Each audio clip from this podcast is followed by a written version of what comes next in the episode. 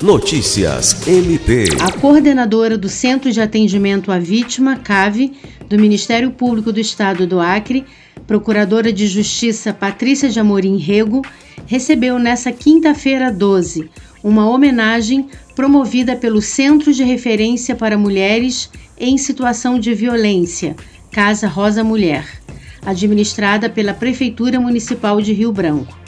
A iniciativa tem como objetivo reconhecer boas práticas no combate à violência contra a mulher em Rio Branco.